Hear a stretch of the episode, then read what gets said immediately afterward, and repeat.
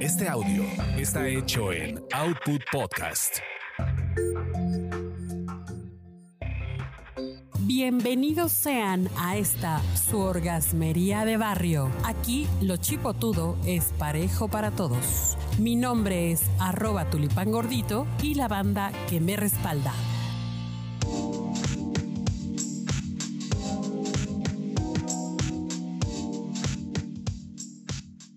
Queridísima banda orgasmera, pues otra vez de nueva cuenta aquí su tulipán, trayéndoles información importante, información que cura, información que les va a llevar a ustedes al un delicioso muy, muy agradable.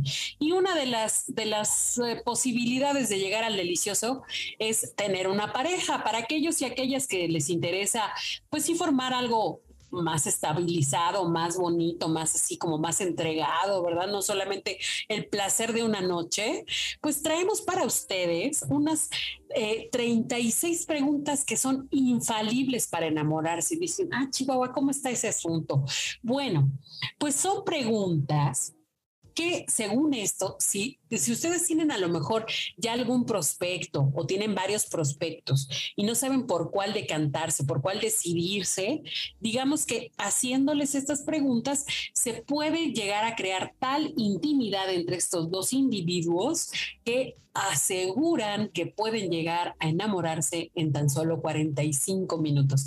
Y este cuestionario, pues no, no es algo improvisado, es algo estudiado, es algo que un psicólogo de la Universidad de Nueva York que se llama Arthur Aaron lo creó en 1993. Esto fue, imagínense hace ya cuánto tiempo, pero que aseguran eh, inclusive hay un testimonio de una escritora que se llama Mandy Len Catron, que dice que efectivamente ella lo, lo probó y le funcionó súper bien con un desconocido en el bar.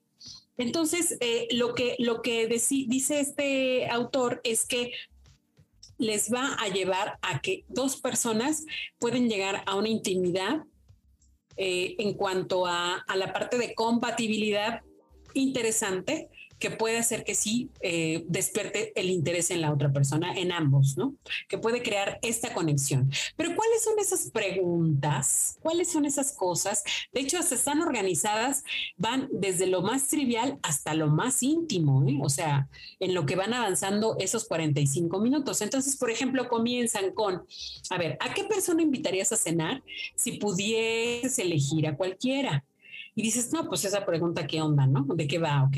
Bueno, pues según esto, es una información que te da, que, te, es una respuesta que te puede dar información sobre los gustos de la persona. ¿Te gustaría ser famoso y cómo? Esto porque eh, la fama que se relaciona con el éxito te puede dar así como algunos que, tintes o te puede dejar entrever si esa persona es una narcisista y si es más bien como que no le interesa otra persona más que sí misma y pues no puede como llegar a intimar, ¿no? Llegar a crear un lazo con, con alguien más. Por ejemplo, otra pregunta, ¿ensayas lo que vas a decir cuando vas a hacer una llamada telefónica y por qué? Y esto te da la oportunidad de saber si esa persona es o no es espontánea y si tiene suficiente confianza en sí misma. Y eso va avanzando. Por ejemplo, la pregunta nueva dice, ¿de qué te sientes más agradecido?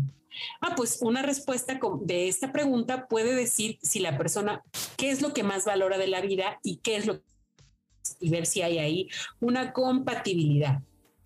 Otra pregunta, ¿qué le preguntarías a una bola de cristal si esta te pudiese decir la verdad sobre ti, sobre tu vida, sobre tu futuro?